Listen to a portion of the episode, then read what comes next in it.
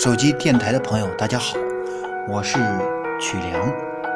今天我为大家诵读自己写的一首诗，叫《亲切的回忆》。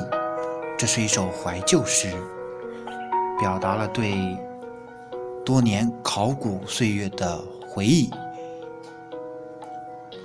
这首诗呢，发在了东方文化艺术总社的微信公众号上。编辑老师说：“曲梁的自由诗，亲切的回忆，写了考古所思所想，有历史的纵深感。”感谢中肯的评价。下面我诵读一下正文：《亲切的回忆》，作者曲梁。不经意间，翻到了多年前的日记。泛黄的时光悄然浮现心底，荒野、村庄和古老的墓地早已融进了我的诗意。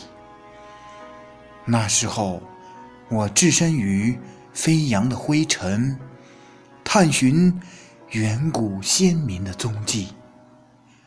上千年的血雨腥风，如今都埋进了。无言的土地，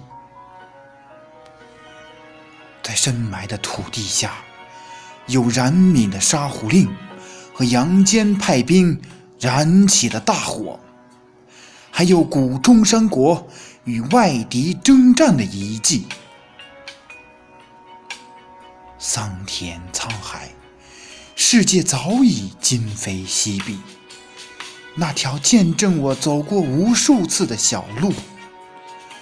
是丛林茂密，还是黄叶枯稀？无论它如何变化，都早已融进我深深的记忆里。不知不觉间，我沉浸在一篇篇往年的日记里，脸颊已然有泪的痕迹。那些包含了……白骨与残砖的插图，是我青春路上难以忘却的秘密。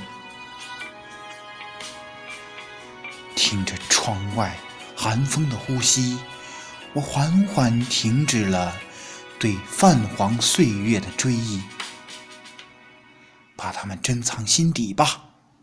不忘过去，才能给未来献礼。